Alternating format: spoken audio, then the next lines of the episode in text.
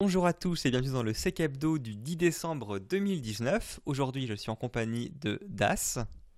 Bonsoir à tous. De Jill. Salut. Et de Mi. Bonsoir. Ce soir, on va vous parler euh, de retour de conférence SIGSEC V2, de vulnérabilité Strandhog, de GDPR et vie privée, d'un petit troll dit euh, spécial dédicace pour, euh, pour Newsoft sur le stockage des mots de passe en clair dans, chez Practical, Practical Pentest Lab, de fraude au président rondement menée, la traditionnelle corner vuln avec Mi bien sûr, et enfin une découverte de la semaine et une annonce sur laquelle je laisse la surprise. Sur ce, il est temps de démarrer, enfin d'ouvrir le comptoir, c'est parti.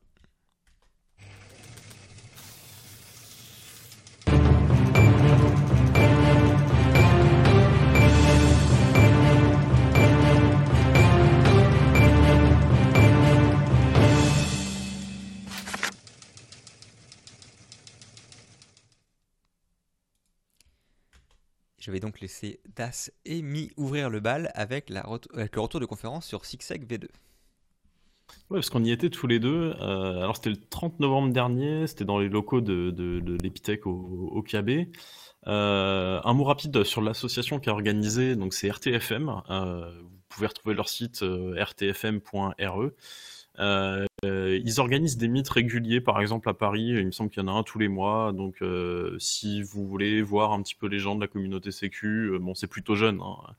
Euh, je vous cache pas que c'est plutôt les les 20-25 que les, les 30-35. mais du coup, si vous voulez voir un petit peu les, les gens de la communauté Sécu bah, dans diverses villes de France, vous La pouvez faire un tour. C'est la relève. Alors, euh, pour, euh, pour information, et c'est aussi un peu ce qu'ils ont annoncé, euh, parce qu'on parle beaucoup d'Île-de-France, mais ils annoncent aussi des mythes à Nantes, à Montpellier, à Toulouse. euh, donc ça se diversifie aussi en région euh, RTFM. Donc euh, à suivre sur le Discord de RTFM, il y a les annonces des mythes. Euh, du coup, samedi, il y avait eu une dizaine de talks. Moi, j'en ai gardé trois là que j'avais bien aimé, euh, sur lesquels je vais, faire un retour rapide. La première, c'était sur DPI API. Euh, donc, c'était Benjamin Delpy, euh, donc le papa de, de Mimi Katz, qui est venu nous parler de cette API de protection des données sous Windows. Euh, ça date de Windows 2000 quand même, et c'est un mécanisme en fait qui est proposé aux applications pour qu'elles puissent simplement protéger les secrets des utilisateurs pour pas avoir à les stocker en clair sur le disque. Concrètement, en fait, quand vous lancez Steam, il vous demande pas votre mot de passe, mais en fait, il est quand même envoyé au serveur de Steam. En fait, il est stocké sur votre disque, mais il est protégé par votre mot de passe de session et déchiffré à la volée quand il y en a besoin de l'utiliser. Euh, donc évidemment, en fait, c'est un comportement qui être assez intéressant pour un attaquant qui veut récupérer des informations. Et donc, euh, c'est un module dans Mimikatz depuis plusieurs années. Il est évidemment bien moins connu que euh, Secure LSA ou LSA2, mais on peut quand même faire des trucs assez intéressants avec. Par exemple, ça peut être utile de se tourner vers DPI API quand euh, la machine victime a une protection sur LSASS type virtualisation ou run SPPL et qu'il y a un antivirus qu'on peut pas désactiver, donc pour, pour loader le, driver qui permettrait de désactiver la protection. Du coup, là, en se tournant vers DPI API, finalement, on, on, peut quand même continuer à sortir des secrets et éventuellement à craquer offline. Euh, un petit truc marrant d'ailleurs sur euh, DPI API que je je connaissais pas. Euh, ça peut être un moyen de persistance amusant euh, sur un sur un sur un domaine qui a été compromis. En fait, il faut savoir que bah, par exemple euh, quand vous êtes dans un domaine et que on vous change votre mot de passe, vous perdez pas tous vos secrets enregistrés dans DPI API. En fait, sinon, ce serait trop galère à gérer pour le support. Vous perdez votre mot de passe, il le change, et puis bah, du coup, vous perdez tous les secrets de la machine. Du coup, pour se protéger de ça, en fait, le domaine contrôleur peut également déchiffrer tous les secrets qui sont sur votre machine avec une clé privée que seul le domaine contrôleur connaît. Mais le truc amusant, en fait, c'est que cette clé-là, c'est pas possible de la changer. Euh, du coup, en fait, même si l'admin de domaine, il a été zélé et qu'après le, pentest, euh, il a changé le mot de passe de KRBTGT, qu'il a renouvelé tous les secrets des comptes de service, des machines, des utilisateurs, euh, en réalité, en fait, il y a toujours certains secrets qui sont considérés euh, comme compromis. Euh, et du coup, si l'attaquant revient, en fait, il va pouvoir continuer à les déchiffrer euh, avant, avant de, de passer admin de domaine. Euh, D'ailleurs, il me semble bien que c'est dans les recommandations de l'ANSI qu'en cas de compromission avérée d'un domaine, il faut le brûler et tout reconstruire. Ouais, plus facile à dire qu'à faire quand même. hein. Ouais, Ça fait bien partie des recommandations de l'ANSI de détruire le domaine et de le reconstruire. Et c'est ce qu'ils font à chaque fois qu'ils interviennent, euh, à ma connaissance. Mais un argument de plus à opposer euh, du coup à l'admin qui voudra pas faire ça. Ah ouais, après, enfin, bon, si ton admin ne veut pas bosser, euh, tu le viens. Encore euh, plus facile à dire qu'à faire. Euh, une autre conf qui était assez amusante, euh, c'était un retour sur les engagements Red Team. Euh, alors de ce que j'ai compris, en fait, c'était pas une talk qui aurait dû avoir lieu, mais elle est venue remplacer une dont, dont l'auteur avait perdu les slides. Du coup, ça commençait déjà de manière plutôt amusante. Qui avait pas de backup, qui avait pas de backup surtout. Il n'y avait pas de backup de ces slides, c'est pas de balle. Il J'ai oublié la boîte qu'il présentait, mais il nous a raconté en fait plusieurs engagements Red Team qu'il avait menés, et puis en fait les divers succès ou les échecs euh, des équipes de défenseurs et des équipes d'attaquants. Digital Security, la boîte. Pardon? Digital Security, la boîte. Digital Security, ok. C'était assez orienté sur les, les, les déboires en fait rencontrés par les attaquants lors du phishing par email, et puis un petit peu les comportements inattendus des utilisateurs qui se font piéger. Euh, Celle-ci, j'ai hâte de voir la vidéo euh, pour, euh, bah, pour pouvoir la, la, re- la regarder à nouveau en fait, parce qu'il y avait plein de petites astuces pour ce genre d'engagement. Genre comment découper son attaque en vagues successives pour pas tout cramer en cas de problème. Comment se faire un, par- un parachute vers du social engineering si le phishing fonctionne mais que la payload n'a pas fonctionné. Comment préparer l'attaque, l'infra, etc. Genre, par exemple, en fait, pour ficher efficacement, faut envoyer des mails depuis un domaine avec une bonne réputation pour pas que ça finisse dans le spam. Et donc, en ça. fait, le mieux, c'est de racheter un domaine qui vient d'expirer et qui avait un bon score. Du coup, vous bypassez les filtres. Euh, un autre petit exemple qu'il avait donné, mais c'est euh, utiliser un mail court, euh, utilisez pas des mots euh, qui vont dans l'urgence, qui vont dans l'affectif, dans l'émotion, etc. Parce que ça, c'est directement dans les filtres à spam. Donc ce, ce truc-là, un truc, un des rares retours terrain officiels qu'on a, enfin que, que- en tout cas que moi j'ai eu sur ce genre d'engagement. Très intéressant à prendre ça. Euh, une dernière conf que j'ai bien aimée, c'était sur les attaques euh, WIMI, WMI, euh, par euh, Andrei Dumitrescu. Euh, WMI, c'est un, vieux, vieux truc, hein, ça, date de Windows 2000, et puis ça permet, enfin, je sais pas si c'est encore très utilisé, mais ça permet d'administrer à distance des, des systèmes sur euh, le port 135. Le cœur est assez complexe, c'est une ensemble d'API et d'objets. Donc dans son talk, en fait, bah, il commence évidemment par démystifier euh, les bases de l'interface de fonctionnement. Mais le truc intéressant, c'est comment est-ce qu'il a réussi à faire un shell par-dessus WMI, euh, qu'il a nommé avec une très grande originalité euh, WMI Shell. C'est assez intéressant pour les pentesters. En fait, ça rajoute un outil de contrôle à distance et puis un truc à négliger l'habitude de surveiller ça. Euh, par contre, c'est pas activé par défaut sur toutes les stations de souvenirs, euh, seulement sur certains serveurs.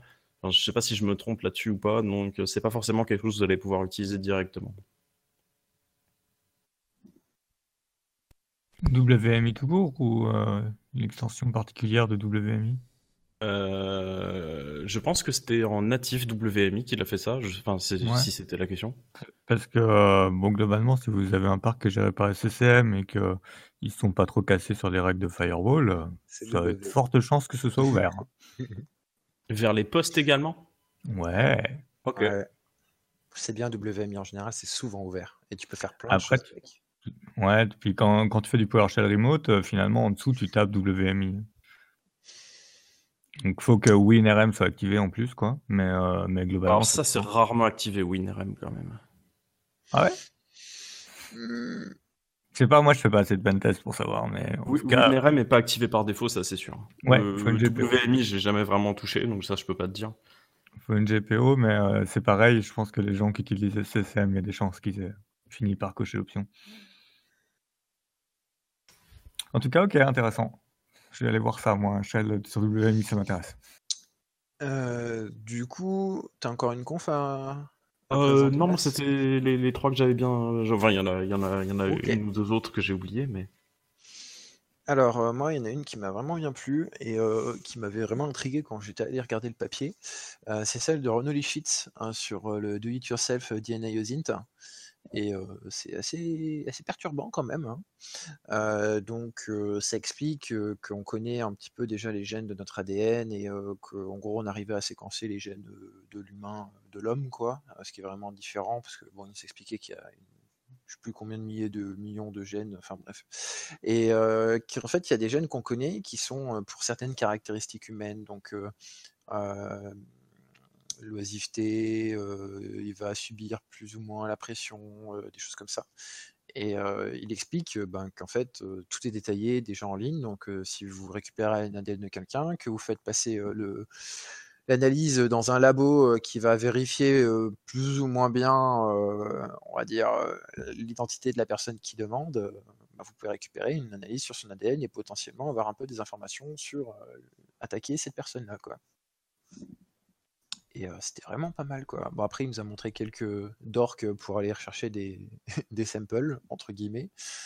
et puis, le problème qu'ils expliquaient aussi, c'est que en fait, même si vous vous mettez pas votre ADN, hein, que quelqu'un suffisamment proche de chez vous le fasse. Alors je sais plus, il avait donné un nombre de population, un pourcentage de population qu'il fallait pour pouvoir séquencer en fait tout un peuple. Euh, il faudrait revoir la conf, mais en gros, même si vous vous le donnez pas et qu'il y a suffisamment de personnes autour de vous qui le donnent, soit qui sont incités d'une certaine manière financière ou avec une facilité d'utilisation de certains services ou autres, et eh ben, euh, potentiellement, on peut faire pas mal de dégâts avec. Quoi. Et euh, il a montré plusieurs exemples, euh, c'est plutôt pas mal. Alors après, il faut quand même garder, hein, c'est que c'est quelque chose qui n'est pas utilisé. Lui, ce qu'il a fait, ce qu'il a expliqué, c'est de la pure théorie. avec ce qu'il a fait, mais qui pense que ça pourrait être utilisé à l'avenir. c'est bien ça. Hein. On, rappelle que les tests ADN à usage récréatif, c'est interdit en France. Hein. Oui, hein. ah, bien sûr.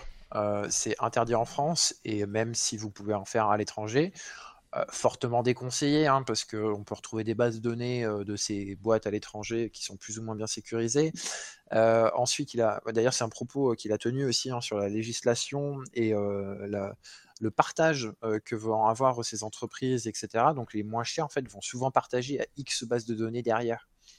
Et bon, on a vu que taper l'ADN, c'est autorisé par euh, je ne vais pas dire de bêtises, mais je crois que c'est autorisé par une courte euh, pour euh, parce qu'ils considéraient pas quelque chose comme intrusif. bah non, c'est pas intrusif du tout. ah, je sais plus ce que c'était. En gros, la demande d'accès à cette base de données n'était pas considérée comme intrusive. Il faut, vraiment que je vérifie sur le dernier point de la, base de données, mais je suis quasiment sûr que c'était ça.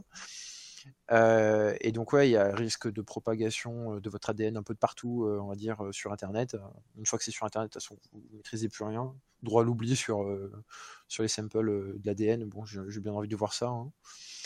Il y a des dorks faciles à faire. Enfin, si vous regardez la conf quand elle sera dispo, j'ai pas regardé d'ailleurs s'ils avaient mis les confs ou pas déjà.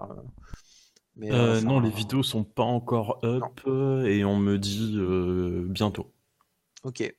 Euh, ben, par rapport à ça, euh, il donne des dorks. Euh, pour en avoir testé quelques-unes, c'est moche. C'est très très moche.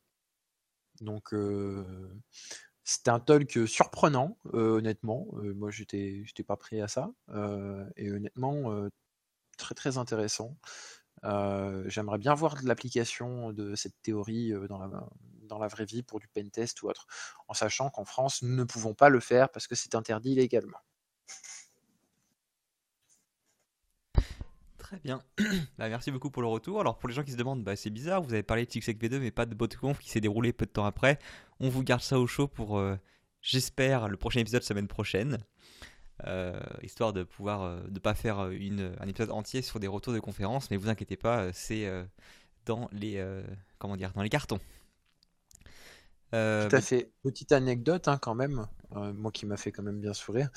J'ai quand même récupéré une vraie disquette euh, à l'ancienne euh, comme badge euh, pour cette conférence et ça valait quand même son pesant de cacahuètes. Hein. Mmh, quand je mets la main sur un lecteur de disquette, je regarderai si elle a bien été nettoyée. On nous a assuré que oui, mais j'ai quand même envie de vérifier. Très bien. bah, du coup, je vais enchaîner sur une vulnérabilité. Enfin, vulnérabilité, ouais, je sais pas si c'est vraiment une vulnérabilité ou un, une erreur de conception. Enfin, bref une euh, technique utilisée dans l'environnement Android qui s'appelle Strandhog, qui apparemment été utilisée dans la nature par quelques déjà par quelques applications. et qui consiste euh, justement à euh, exploiter la capacité d'une application de se lancer en réaction à un autre événement sur le, téléphone. Par exemple, quand une autre application se lance, pour se faire passer pour cette dernière. Donc l'exemple a été donné, c'est par exemple, vous avez vous téléchargez une application de genre de météo, et cette application-là, donc elle fait potentiellement son office. Et en fait, derrière, elle se configure pour que lorsque vous appuyez sur l'application enfin l'icône pour lancer Facebook, eh bien c'est elle qui se lance également, qui se met en, avant-plan. Et du coup, euh, vous affiche euh, une page qui ressemble euh, à la page de login de Facebook. Et donc, du coup, vous pouvez croire potentiellement que votre session a expiré sur votre application Facebook, pour peu que cela puisse arriver. Et vous tapez bah, gentiment votre login mot de passe parce que vous venez de lancer Facebook, donc c'est tout à fait logique. Et une fois que le login mot de passe est envoyé, bah, l'application météo en question récupère tout ça et envoie ça euh, aux attaquants qui contrôlent euh, le CE derrière et euh, bah, vous remet en, avant-plan Facebook gentiment et du coup vous avez l'impression que le login a été, a été réussi. De façon aussi intéressante, ça peut également être utilisé pour vous faire accepter des, comment dire, des permissions, des permissions qui sont vues comme intrusives mais qui peuvent paraître logiques pour une autre application. Encore une fois, si vous avez une application, de météo qui vous demande accès à vos SMS, euh, à l'accès à votre caméra et à votre euh, stockage et, vos photos, vous allez vous dire que c'est quand même un peu louche.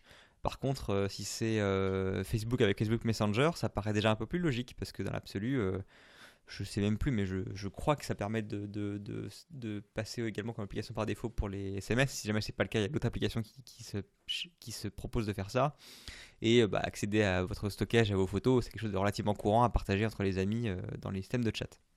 Et du coup, bah, en fait, euh, pareil, donc vous lancez l'application, disons Facebook Messenger, et juste en même temps, la, vraie, enfin l'application malicieuse va se lancer, malveillante, va se lancer et faire son pop-up pour demander la permission. Et du coup, bah, si vous n'êtes pas vigilant, vous, vous acceptez pensant que c'est l'application que vous avez essayé de lancer qui, a fait la demande. Euh, alors la, vulnérabilité ne date pas de cette semaine, hein, ça date, je crois que la déclaration elle date du, 2 décembre, donc ça, date déjà. Euh, mais on s'est dit ça valait le coup de vous en parler, simplement parce que c'est pas patché. Euh, donc les 90 jours de Responsible Disclosure Timeline ont été passés pour Google, qui n'a pas fait de d'annonce comme quoi un patch était enfin, prévu ou, ou même possible. Euh, ce qu'ils ont juste annoncé, c'est que les applications qui avaient été remontées par les chercheurs euh, ont été retirées du store. Euh, après, d'après le, le, papier officiel des chercheurs, ça a été vu comme utilisé dans la nature avec des applications qui ne sont pas forcément sur le store en premier lieu. Donc, bah, c'est de manière générale pas une bonne pratique d'avoir des applications qui viennent pas du store, mais bon, ça, arrive des fois dans des cas légitimes. Hein, euh, typiquement, euh, des applications euh, qui sont pas autorisées à être sur le store pour des raisons de politique utilisateur chez Google, bah, vous aurez forcément passé par des applications tiers. donc ça arrive malheureusement. C'est pas, pas que des gens entre guillemets inconscients qui font ça. Ce sont des fois des gens qui utilisent quasiment que le store, sauf dans ces cas particuliers où ils n'ont pas le choix. Voilà, donc c'est quand même assez sérieux. Euh, et pour ce qui est des conseils qui sont donnés pour ne pas se faire avoir, c'est honnêtement euh, un peu compliqué à appliquer. Euh, donc les, signes, il permettent de, se méfier. C'est par exemple une application qui vous demande de vous loguer alors que vous êtes déjà logué dedans. Bah oui, mais il y a des applications qui expirent. Alors généralement, la session est extrêmement longue, mais ça arrive quand même d'expirer des applications dont le pop-up ne contient pas le nom de l'application, ça reste aussi compliqué à voir. Et de mémoire, il n'y a pas le nom de l'application dans le pop-up de permission. Euh, dans sur les permissions Android. Ou alors peut-être que j'ai raté ce, point-là. Euh, et sinon, euh, qu'une application vous demande des permissions qu'elle ne devrait pas avoir accès. Bah, encore une fois, si jamais l'application malveillante elle est maligne et qu'elle demande sur des applications qui ont un sens, bah, ça va être très compliqué de, déjà se souvenir qu'on a déjà dit oui pour tel ou tel cas de figure et, euh, et euh, se, se poser la question de est-ce que c'est vraiment nécessaire d'avoir accès à cette permission-là maintenant. Voilà, donc euh, j'avoue que je suis un peu embêté parce que si j'avais des conseils à donner à monsieur tout le monde sur comment ne pas se faire avoir pour ça, je ne saurais pas trop quoi dire. donc à part rester sur le qui là-dessus, maximiser l'utilisation du Play Store même si c'est loin d'être foolproof et bah, ne pas autoriser les installations euh, autre que venant du Play Store, quoi. Après, faire attention aux Pour applications la- Oui, ça c'est pour de l'application. Ça c'est pour du téléphone euh, managé. Même non managé, tu peux mettre l'option. hein. manager, hein, il y a Les l'option. Samsung, maintenant, quand tu les livres par défaut, je crois que l'option elle est cochée. hein. Par défaut, tu peux Oui, pas, ouais. Oui, mais d'accord, mais les gens ils l'enlèvent. Et euh, les sites web qui, qui proposent leur Ah oui, une application fois en, qu'on leur demande euh, store, sur le téléchargement, euh, téléchargez l'application, allez dans vos paramètres, enfin, choisissez votre téléphone, tu cliques sur téléphone, tu as la notice euh, pour ton téléphone d'aller enlever le ADB, et puis hop là, c'est parti. et puis c'est hyper courant, hein, euh, parce que Bah oui, euh, ça, ça permet de regarder YouTube sans pub. Alors c'est sûr que c'est courant.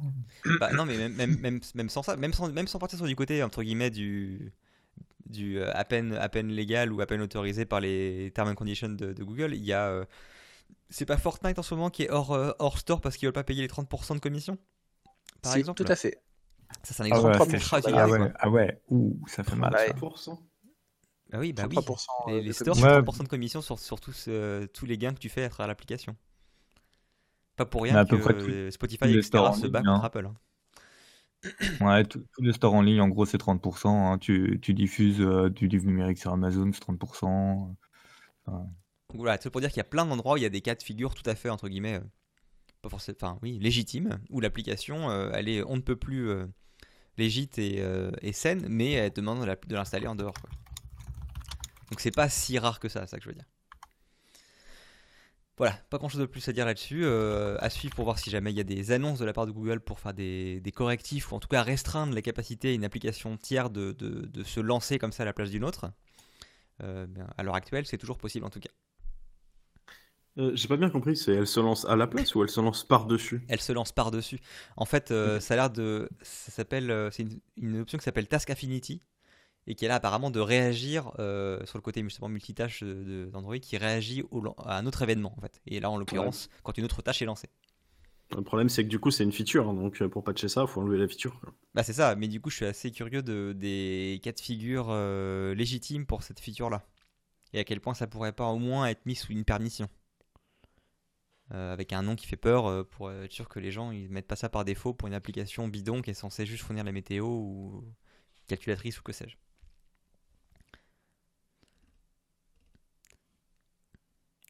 C'est tout pour moi. Du coup, je laisse la main à Gilles pour le- notre feuilleton JDPR. Ça faisait longtemps, Gilles revient avec un nouvel épisode du GDPR. Et ouais.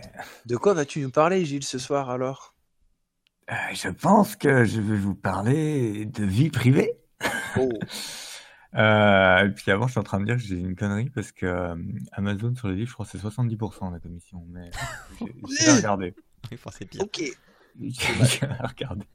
Euh, alors, GDPR, ouais, GDPR, on a deux, trois trucs sympas. Euh, la première, c'est un ban qui a été prononcé, mais pas trop. euh, Enfin, c'est pas très clair côté Firefox sur les euh, add-ons d'Avast hein, qui en fait euh, capturent beaucoup trop de données personnelles et les revendent ou enfin on sait pas trop ce qu'ils en font, mais vu qu'Avast leur seul moyen de gagner de l'argent c'est de revendre de données perso.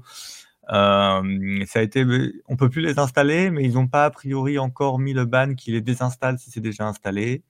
Euh, et il n'y a pas de communiqué officiel. C'est un peu, un peu bizarre. En tout cas, euh, si vous avez ça, euh, bah, vous pouvez éventuellement vous dire que c'est pas une mauvaise idée de les enlever. Euh, après, on a du droit à l'oubli. Euh, droit à l'oubli avec un, cas sympathique euh, qui m'a passé Morgane euh, sur euh, un, quelqu'un qui a été condamné, qui a voulu faire effacer euh, sa condamnation euh, pour euh, meurtre, hein, c'est ça, condamnation. Voilà, il a tué deux personnes en 1982, il a été libéré en 2002. Euh, il a demandé à ce que des articles qui avaient été publiés en 1999 soient déréférencés en 2009, donc c'est-à-dire sept ans après sa libération. Euh, et puis, euh, il n'avait pas eu gain de cause, et puis il est en appel et il a eu gain de cause. Euh, c'est l'occasion de rappeler qu'en fait, le, principe, un grand principe judiciaire, c'est-à-dire qu'on vous condamne, vous avez une peine, quand vous l'avez purgée, globalement, on ne doit plus vous embêter à propos de ce que vous avez fait avant. Ça ne veut pas dire qu'on ne reste pas vigilant, hein, mais, euh, mais euh, les informations relatives à vos condamnations, petit à petit, vont s'effacer. Euh, Et ce qui est très intéressant, c'est qu'on a la même chose en France. Euh, on a une décision du Conseil d'État, ça y est, qui a statué sur 13 cas, je crois. Euh, c'est ça, hein. il y a 13 arrêts euh, rendus par le Conseil d'État au 6 décembre.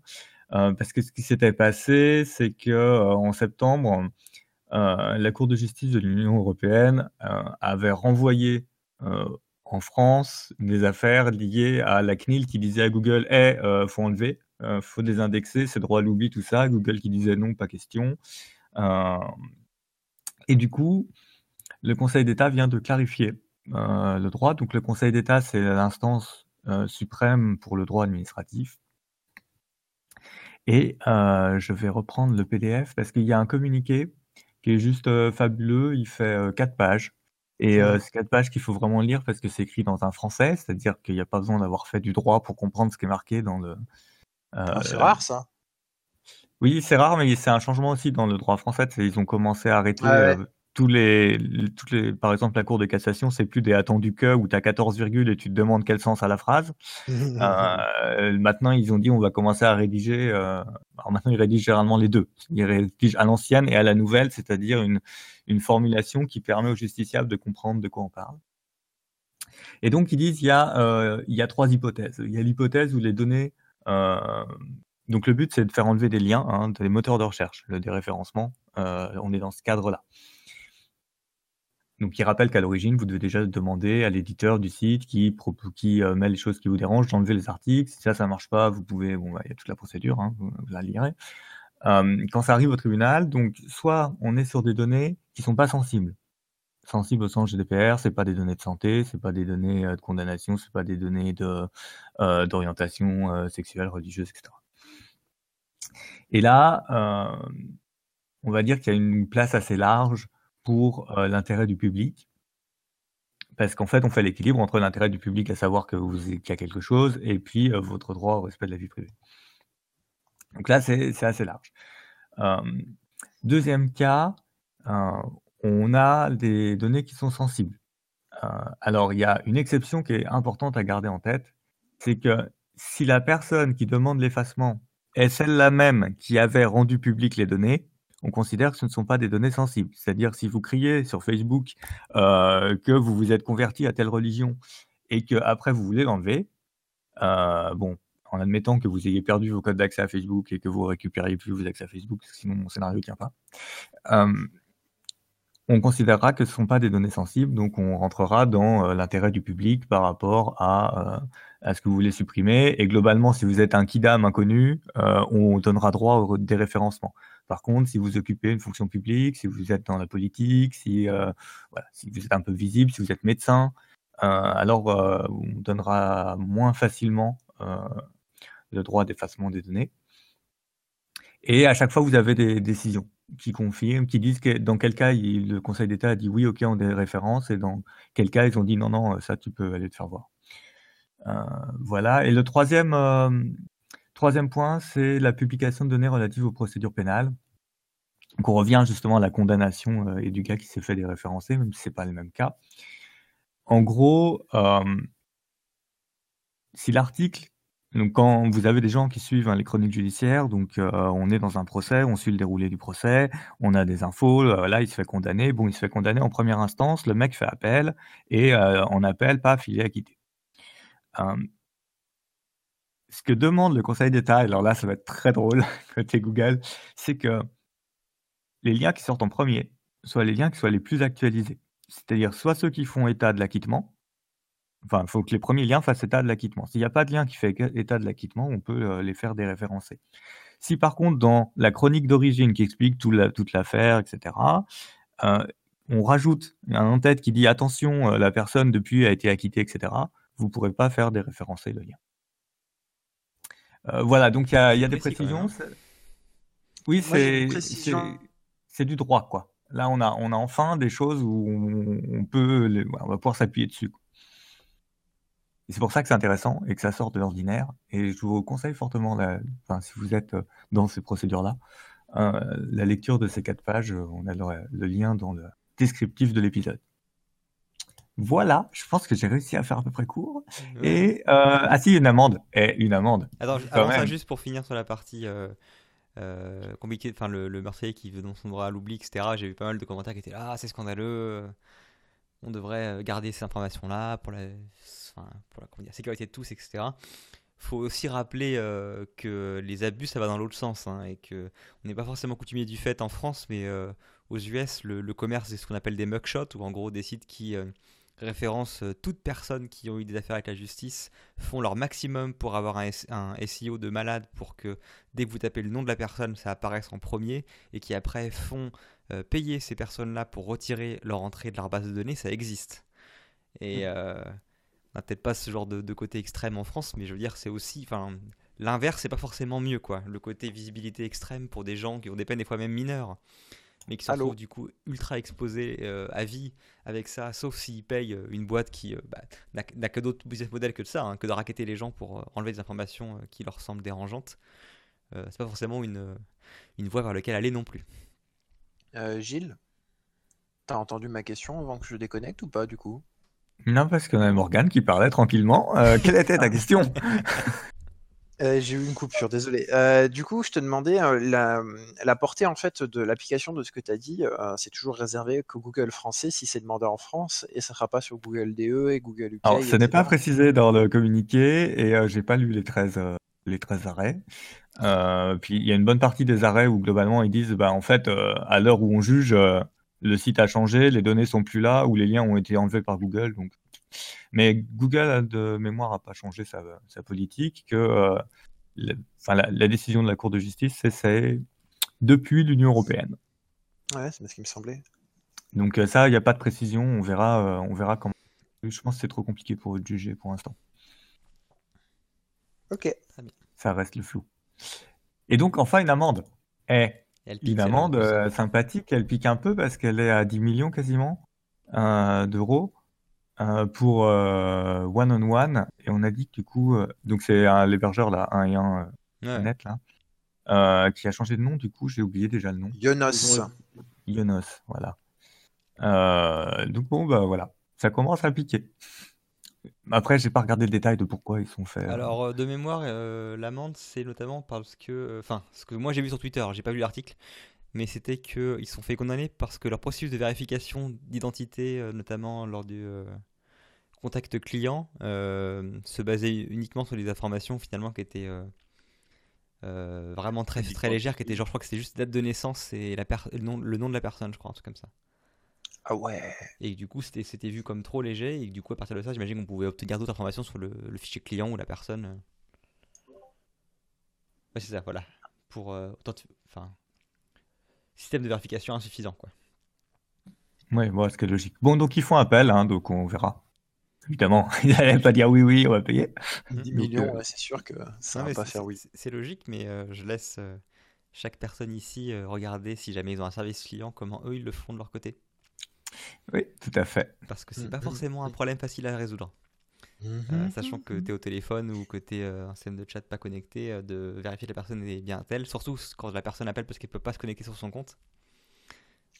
voilà. Pas forcément évident. Ah, ça c'est sûr. Euh, très bien. Bah, du coup, je vais enchaîner sur un troll. Ouais, c'est ça, on va pouvoir troller un peu. Alors oui, un troll un peu, mais pas que. Euh, je pense que c'est un sujet quand même intéressant. Euh, en fait, il y a une petite entreprise qui s'appelle Practical Pentest Lab, qui j'imagine fournit des environnements de pentest pour s'entraîner. je, ne connais pas du tout l'entreprise. Hein. c'est fait pointer du doigt parce que elle stockait les mots de passe en clair. Donc en fait, c'est classique. Hein, ce qu'on appelle les plain text offenders, généralement, c'est quelqu'un qui s'en rend compte euh, quand il dit qu'il a oublié son mot de passe et qu'on lui renvoie son mot de passe par mail, bah, ça veut dire que forcément le mot de passe il est stocké de manière euh, d'une façon qui permet de le récupérer.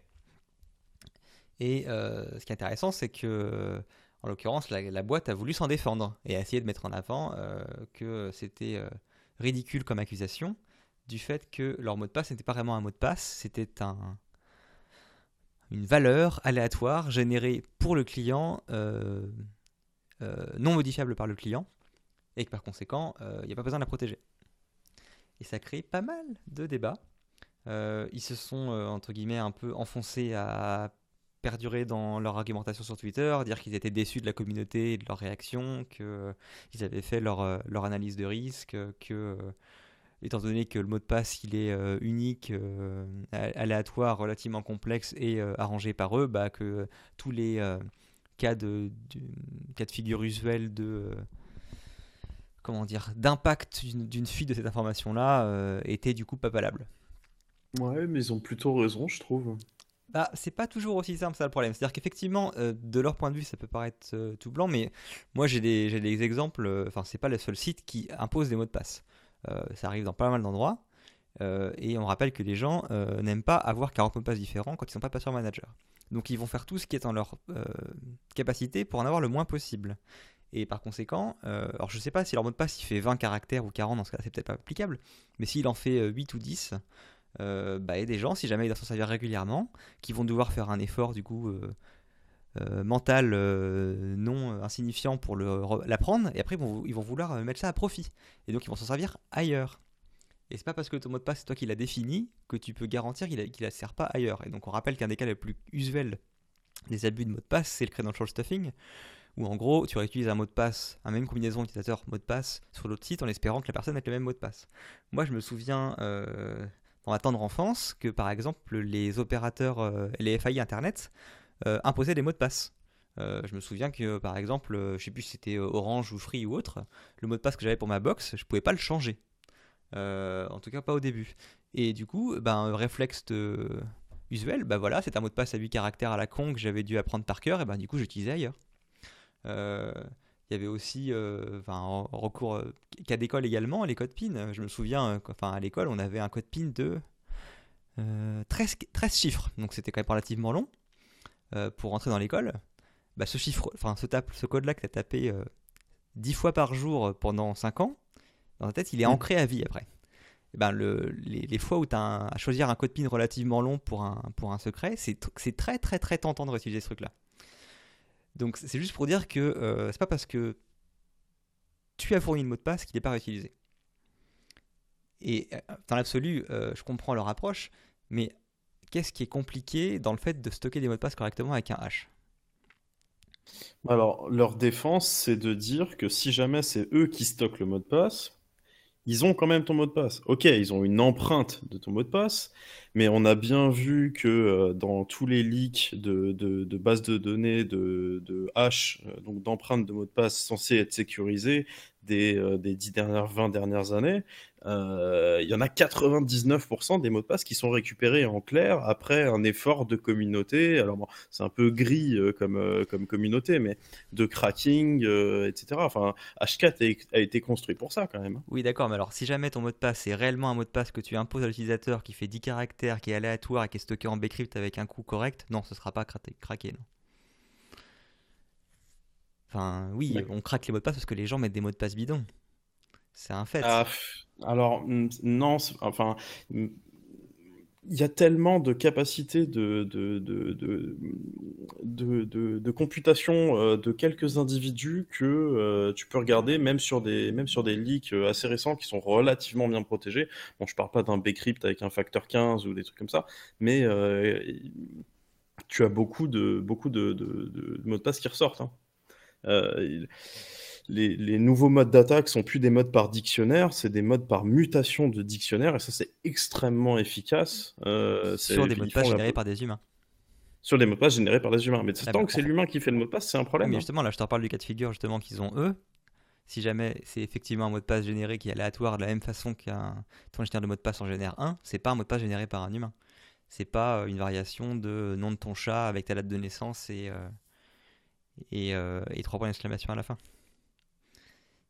Euh, ouais, alors après, il y a probablement une raison technique de process qui fait qu'ils ont besoin de l'avoir en clair un moment, je sais pas, pour le pouvoir le renvoyer ou. Euh, bah justement, mais en quoi c'est un besoin? Je veux dire, quasiment aucun site ne fait ça. Ils te proposent juste de mettre un lien pour le, pour le changer. Mais c'est effectivement ce qu'ils ont dit. Ils disent on en a besoin pour vous le renvoyer quand vous avez oublié votre mot de passe. Mais rien ne les empêche de le reset. Ouais, je. Ah, de toute façon, c'est un, un point de vue qui divise pas mal. Hein. Moi, je pars du principe qu'en plus, quand tu fais une boîte qui vend des services de sécu, tu dois de quand même euh, montrer l'exemple et de faire des choses correctement. Et qu'en l'occurrence, ici, on parle pas d'un processus gigantesque, on parle d'un système extrêmement euh, commun de stockage de, hash à la place d'un stockage d'un mot de passe en clair et d'un système de reset. Euh, effectivement, il le mot de passe, ça réduit violemment le risque, mais de là à dire que c'est impossible que la personne s'en serve ailleurs, c'est, je trouve que c'est, c'est assez osé. Mais après, du coup, ça c'est plus sur leur contrôle. Hein. Là, c'est 100% de la responsabilité de l'utilisateur s'il la réutilise autre part. Oui, d'accord, mais il y a plein de trucs que tu fais, enfin, pour le bien de la communauté, quoi. De la même manière que euh, tu te restreins au fait de mettre euh, des liens ou des actions cliquables par, mail pour euh, éviter de favoriser les situations de phishing ou que tu que tu t'évites de communiquer par SMS à tes clients pour éviter justement encore une fois des phishing sur ces, sur ces points-là. Il y a plein de, choses que les gens, les entreprises font des fois qui qui sont pas spécialement pour leur bien à eux, mais qui sont pour éviter des, des, des cas d'attaque. Ouais, mais admettons le, cas d'une attaque avérée, donc un leak de la base. Est-ce qu'il vaut mieux que tes 0,1% des utilisateurs qui ont choisi de réutiliser le mot de passe euh, qui, euh, qui, qui, leur a été fourni, qui leur a été généré aléatoirement, et qui en plus doit avoir une tellement sale gueule que le seul truc que tu as à faire, c'est soit de le mettre dans, une, dans un passe soit dans un TXT sur ton desktop. Euh, ou alors, bah, tu as un leak de vrais hash, de vrais mots de passe qui ont été cités par des vrais humains. Et donc là, euh, le risque de credit stuffing, il n'est pas de sur 0,1% des comptes, il est sur 10-50% des comptes. oui, d'accord, bien sûr, évidemment, mais c'est un faux dilemme. C'est-à-dire que tu peux avoir les deux. Tu peux avoir un mot de passe qui est aléatoire et qui est généré, qui est fort et qui en plus est stocké correctement. Oui, mais alors ça, pour le coup, personne ne fait ça. Euh, il y a des gens qui le font. En tout, cas, juste pour information, derrière, ça a continué de troller un peu parce qu'ils expliquaient que, de toute façon, dans leur base, ils stockent que trois choses c'est euh, ton mail, ton, ce fameux mot de passe et euh, l'username, je crois. Je sais même plus ce que c'est la troisième valeur. Et d'ailleurs, des gens derrière leur, leur ont rappelé que leur euh, API liquait les adresses email de leurs clients et que ça ferait peut-être le, ça ferait peut-être bien de corriger ça également. ouais, ce serait plus ça le problème, hein, mais. Voilà, encore une fois, c'est un. défendre. Ouais. non, non, mais bon, j'ai pas creusé après, j'ai pas vu à quel point euh, ça. Si, le mec il a fait un screen, euh, c'est moche. Hein. Voilà. C'est toujours compliqué de défendre des choses qui sont vues comme des mauvaises pratiques euh, publiquement comme ça, faut s'attendre au retour de bâton. Bref, j'ai pas grand chose de plus à dire là-dessus, c'était plus pour troller qu'autre chose et ça a bien marché parce qu'on a quand même pas mal discuté. et du coup, je vais laisser la main à Gilles à nouveau pour parler de fraude au président. et oui, euh, dans les cas de, on va dire dans la boîte à outils pour se garder ça sous la main quand on a besoin d'expliquer ce que c'est que la fraude au président un peu moderne. Euh, on a une attaque là qui, est, qui a été documentée par Checkpoint. Euh, qui, alors je ne sais pas si ça a été fatal pour l'entreprise qui s'est fait avoir. donc c'est comme d'hab, c'est un deal entre deux entreprises, un virement à faire. Euh, les attaquants ont un domaine proche sur la première entreprise, un domaine proche sur la deuxième entreprise. Ils se mettent au milieu et font du forwarding. Donc ça veut dire quelque part ils ont compromis une des boîtes mail. Et euh, voir les deux, parce que j'ai pas, il me semble qu'à un moment ils disent ont aucune trace des échanges, à part sur les téléphones euh, portables, donc sur ce qui est enfin à part ce qui est synchronisé sur les téléphones. Donc je pense que ils ont dû péter les deux comptes. et en fait, on a vraiment l'homme du milieu mais vraiment au milieu. Donc, euh, il prend la réponse de l'un, il la transfère, euh, enfin, il écrit la réponse pour l'autre, il prend la réponse et donc il est au milieu du deal pendant tout le deal. Euh, et simplement, bah, il change forcément les, la destination bancaire. ce qui fait qu'il est extrêmement crédible parce que les sommes d'argent sont les bonnes. Et pour éviter que les deux. donc, c'était entre une joint venture chinoise et une start-up israélienne pour éviter que les deux euh, se rencontrent et puissent se rendre compte qu'il y avait un problème, ils ont été jusqu'à annuler le rendez-vous prévu par ces deux personnes. Ils devaient se rencontrer à un moment. Ils ont envoyé une annulation avec une raison au premier. Ils ont envoyé une annulation avec une autre raison au deuxième. Et du coup, les gars ne se sont pas rencontrés. Et à aucun moment, ils se sont appelés. Euh, ou en tout cas, euh, pas pour parler, pour vérifier les coordonnées bancaires quand doit faire un million, je sais pas, sais exactement de la somme. Euh, non, c'est, franchement, c'est beau, quoi. C'est, beau parce que techniquement, c'est pas très compliqué. Euh, en social engineering, c'est très bon. Et, je trouve que ça peut faire une bonne illustration euh, quand on explique pourquoi, sur toutes les coordonnées bancaires, on va toujours systématiquement rappeler le numéro qu'on connaît nous et compagnie pour enfin les, les bonnes actions de, de vérification avant de saisir un IBAN. Euh, c'est une belle illustration factuelle. En plus, on a des exemples de mails. Euh, voilà, euh, un truc sur lequel vous pouvez jeter un œil. Ah, et là, et c'est là qu'on va mourir, la corner vuln.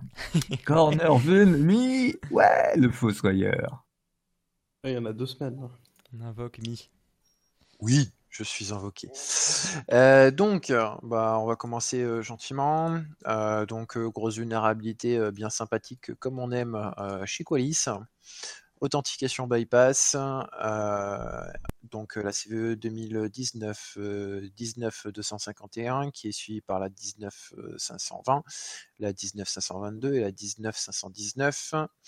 Euh, l'authentification bypass est moche, mais il faut euh, lire euh, l'avis de Colis pour être sûr du case study qui est proposé, parce qu'en fait, toutes les implèmes ne sont pas vulnérables, donc il faut vérifier ça. Alors, on parle d'OpenBSD, c'est ça? Tout à fait. Parce que Qualys, c'est ceux qui ont signalé et trouvé la vulne, parce que les gens vont se dire merde, il y a un problème sur mes produits Qualys. Ah non, non, oui. en fait, Qualys propose un service payant, etc., de scan de vulne, de CTI, etc. Mais ils font aussi de la recherche à côté. Voilà, donc c'est sur OpenBSD euh, qu'on parle des problématiques là. Tout à fait. Donc authentification bypass, pas beau, pas joli. Euh, c'est assez moche hein, quand même. Hein. Enfin, je sais pas ce que vous en pensez vous, euh, si vous avez regardé un petit peu, mais bon, c'est exploitable à distance. les ports, a priori, donc les cases qu'ils ont proposés, c'est SMTPD, LDAPD, RadiusD, SSHD, SU. SSHD, a priori, il n'est pas vulnérable tout le temps, donc c'est pas mal, mais bon, de l'OpenBSD avec un SSH exposé, euh, bon, euh, je vais pas dire c'est classique, mais bon, c'est quand même assez courant. Surtout le SMTP, moi, qui me fait peur. Ouais, le SMTPD aussi, euh, pas beau. je pense qu'il y a des trucs plutôt sympas à faire avec, hein. à regarder si ça sort ou pas. Avec l'époque, moi, il donne déjà quand même pas mal d'informations dans les analyses, etc. Je pense que les gens vont pas s'emmerder trop longtemps pour pour choper ce qu'ils ont besoin. à surveiller parce que OpenBSD, même si le nom vous dit rien, ça peut être derrière pas mal de vos produits. alors moi je vais parler de ce que je connais, hein, télécom, c'est un peu de partout. Hein. si on parle de produits de type firewall, bah, c'est souvent sous OpenBSD. Après mmh. on peut avoir du routeur aussi. Enfin, moi, je serais vous, je me renseignerai sur tous les produits que vous avez, quel est l'OS underlying qui est vraiment en dessous, quoi. Hein, parce qu'on va vous vendre un truc. alors là, vous avez par exemple, je dis des conneries, hein, mais Firewall, Next Gen, X, quelque chose comme ça. Et quand tu vas chez le vendeur, ben, le vendeur il te dit ouais ouais bah dessous c'est un custom Unix, etc. Et bah en général le custom Unix, il y a des chances que ce soit un OpenBSD en dessous. Et moi, c'est ce que je pense on a fait pendant longtemps l'inventaire et tout, etc. Je pense qu'il est désormais temps de passer au-dessus de prendre les matériels réseau. Ils ont ça comme OS, mais en fait, exactement l'underlying en dessous, c'est ça. Et faire la même veille que vous faites pour du Windows aussi sur les systèmes qui sont en dessous de vos routeurs, etc. c'est déjà fait dans le domaine de telco, etc. Mais c'est à faire aussi pour les, on va dire, les entreprises moyennes ou ou grande. Quoi. Enfin, je pense que c'est Est-ce que tu, tu, considères que le vendeur de ton équipement pour qui tu payes la maintenance sera un foutu de te sortir de fixe, enfin de se rendre compte qu'il y a une vulne dans son OS sous-jacent Ah, est-ce que je considère ça? Euh, euh, Joker? Euh... Donc la probabilité est suffisante pour s'intéresser à, un inventaire sous-jacent.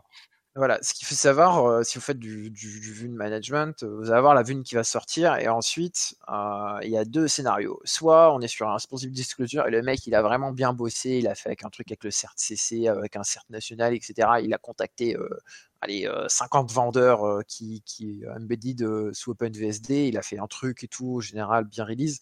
En général, le responsible disclosure comme ça, ça tient pas trop parce que ça passe dans les mailing lists et, donc ça se voit et on sait vite qu'il y a un truc qui se prépare. Euh, d'ailleurs, il y a des vunes comme ça qui ont été cramées. Euh, ou alors la deuxième solution, bah, c'est hey, j'ai contacté euh, celui qui fait l'OS principal, et puis boum, release. Et puis bah, tous ceux qui sont avec un socle en dessous avec l'OpenBSD, bah, après derrière ils font quoi? Ils courent et ils patchent.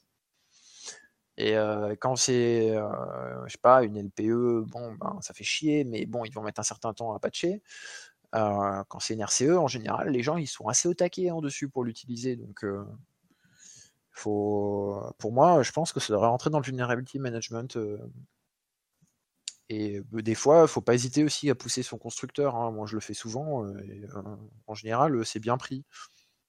Des fois, mal pris, hein, mais bon, après, on a des services. Et puis, il faut faire attention aussi à tout ce qui est produit qui est discontinué aussi. Enfin, il y a, y a toutes ces conneries-là. Il faut, faut, bien manager sa, vulnérabilité, surtout sur les systèmes Unix, parce que c'est souvent utilisé comme base d'autres trucs qui sont revendus en boîtier appliance. On t'installe ça dans ton DC et puis voilà quoi. Mais je divague hein, et je digresse aussi.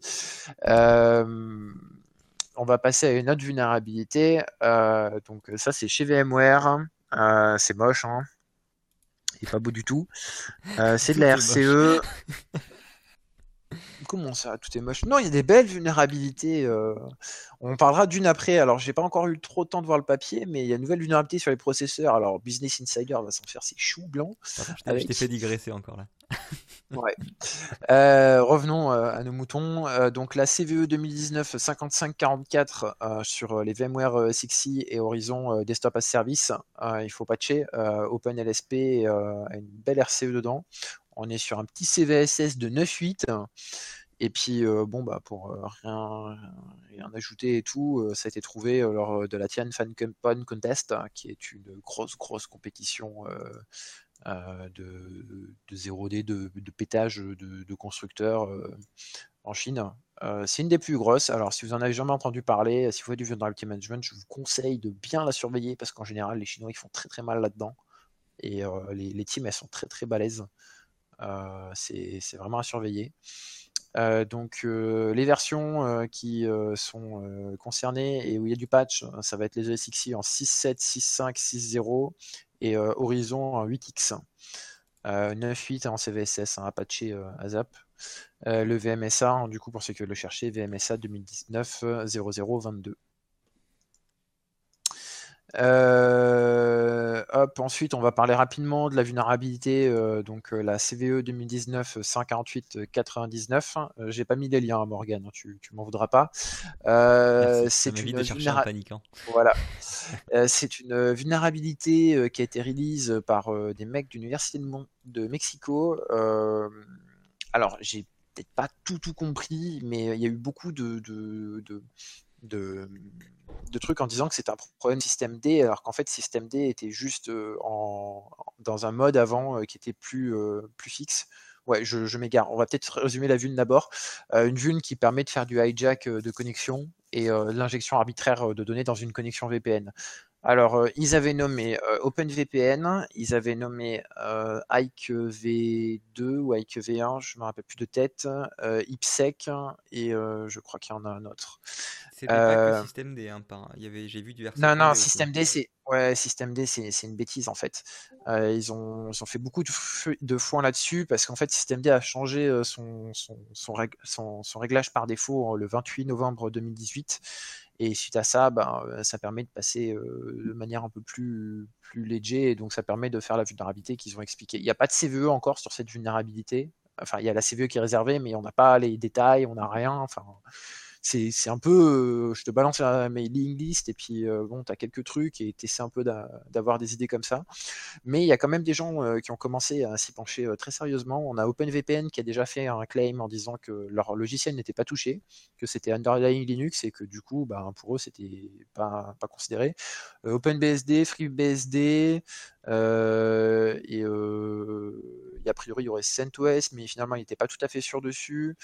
Euh, il y en a pas mal. Hein. Euh, je vais essayer de vous retrouver la mailing list pour vous donner le, les, les vues 148-99 euh, qui sont sortis. non, pas Security FR, Seclist, ouais, c'est celui-là. hop. Excusez-moi, ça charge deux secondes. donc, Ubuntu en 19.10, Fedora, Debian en 10.2, Arc en 2019.05, la version. Euh, Manjaro en 18.1.1, euh, euh, Devuan, je sais pas ce que c'est, MX Linux, Void Linux, Slackware, Deepin, FreeBSD, OpenBSD. Ah, ça ratisse large quand même. Hein.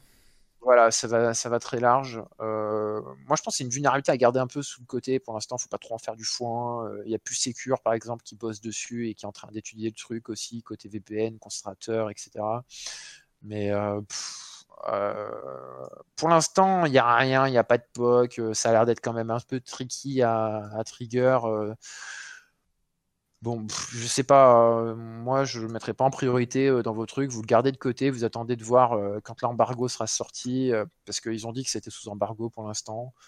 Euh, à voir combien de temps ça va tenir sous embargo et combien de temps ils, ils vont mettre pour euh, trouver un truc efficace, parce que pour l'instant ce qu'ils disent c'est la vulnérabilité, mais ils n'ont pas trouvé trop de choses pour, euh, pour faire euh, de, de l'atténuation de vuln, quoi. Donc, euh, à garder sous le nez. hein, euh, ça fait beaucoup de bruit. euh, moi, je pense qu'il faut peut-être quand même se calmer un petit peu dans, dans un premier temps et voir ce que ça va donner quand on aura un peu plus tous les éléments. Quoi. La CVE est réservée chez Mitré. donc, ouais, pour rappel, la 2019, euh, 148,99. Et on vous... non, il n'y a pas de POC.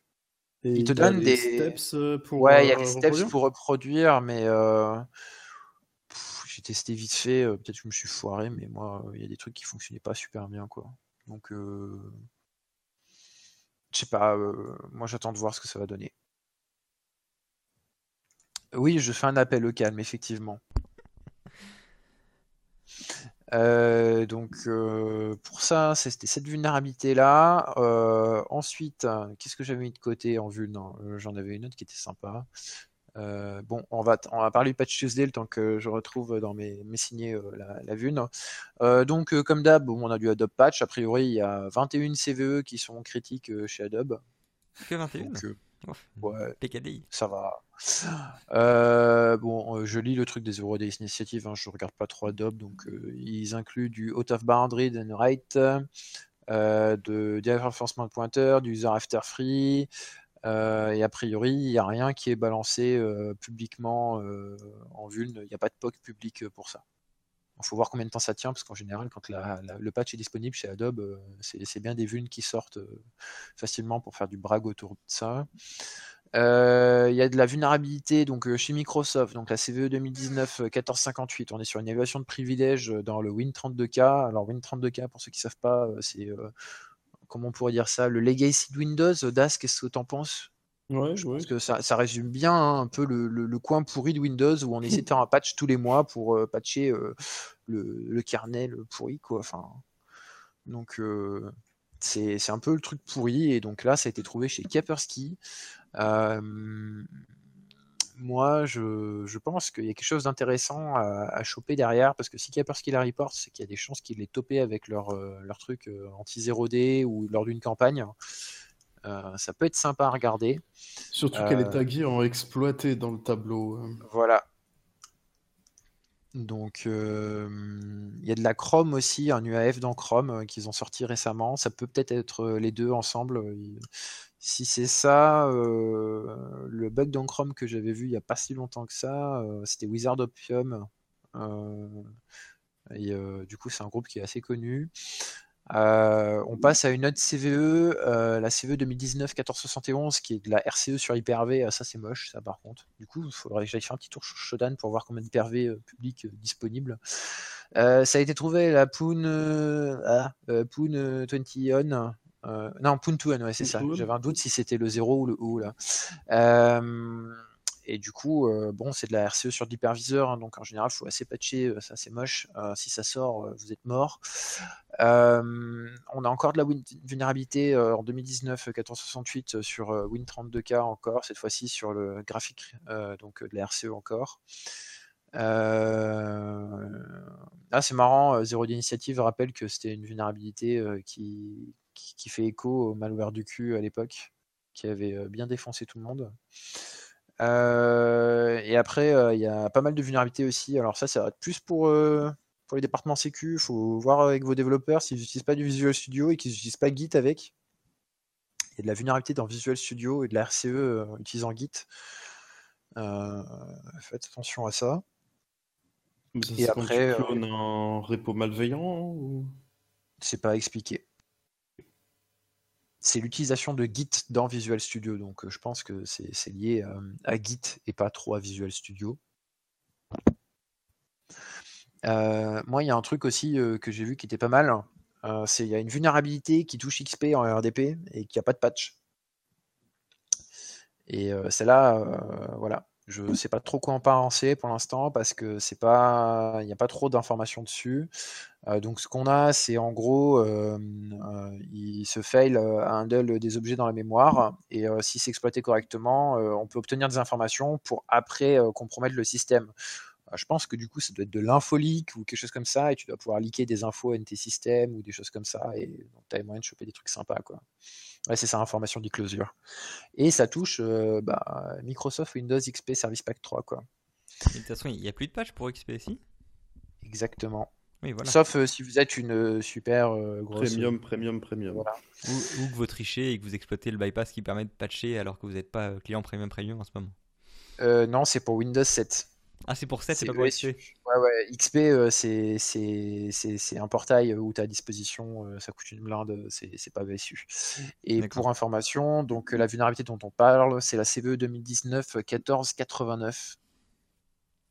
Euh, et ça a été découvert euh, par Talos, donc il y a peu de chances qu'ils balancent le truc, euh, surtout que c'est du XP, donc euh, on va peut-être pouvoir passer quand même euh, les fêtes tranquilles.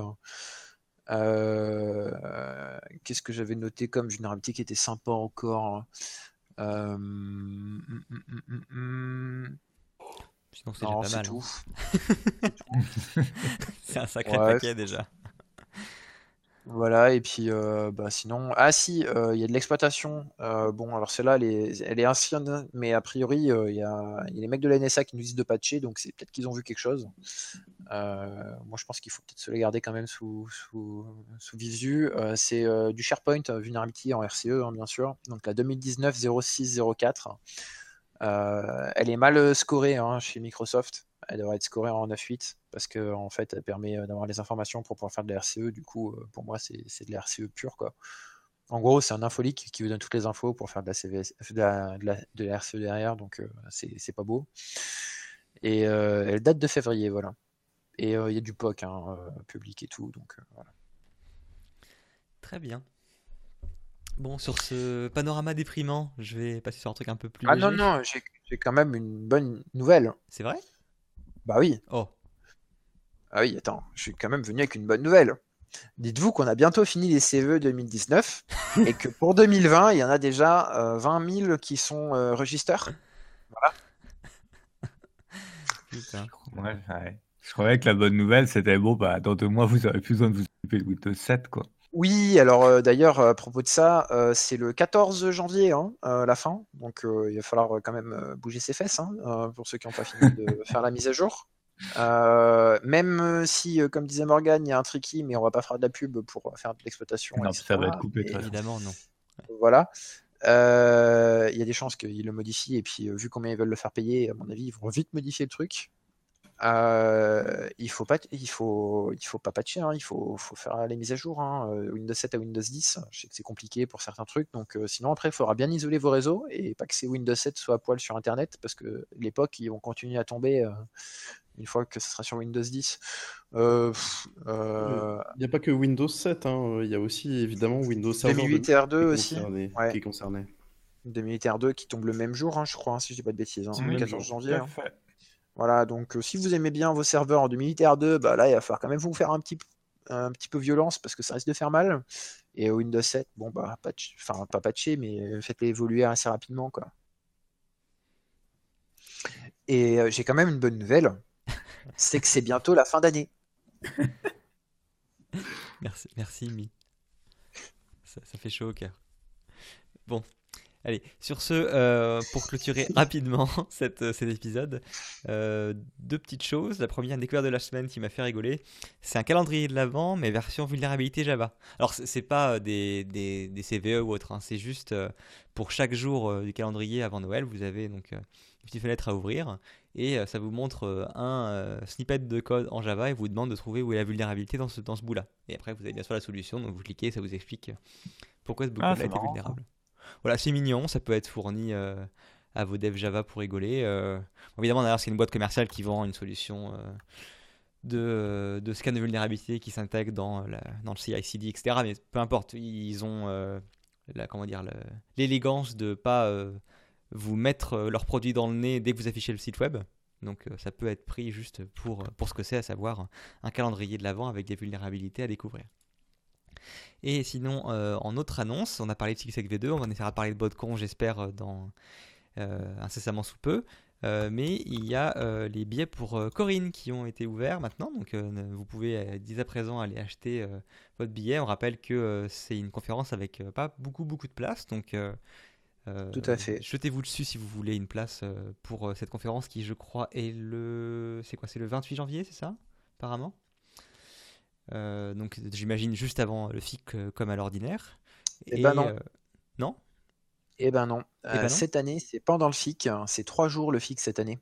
Ah, d'accord. euh, c'est dans le Grand Palais, donc euh, c'est ce que j'ai noté. euh, je pense que tu n'as pas vu euh, la mise à jour. Euh, donc euh, cette année, il vous faut acheter le billet Corinne et il faut surtout vous inscrire euh, sur le site du FIC parce que sinon vous ne pourrez pas rentrer dans le Grand Palais. Et si vous rentrez pas dans le Grand Palais, vous n'aurez pas accès à la conférence qui se trouve à l'intérieur du Grand Palais. Effectivement, c'est marqué en gras et je l'avais même pas lu. Voilà. Euh, du coup, euh, ben, il va falloir faire les deux procédures, hein, les gars. Euh, en sachant que vous pouvez pas bullshiter pour le FIC, hein, parce qu'il y a vérification de contrôle d'identité.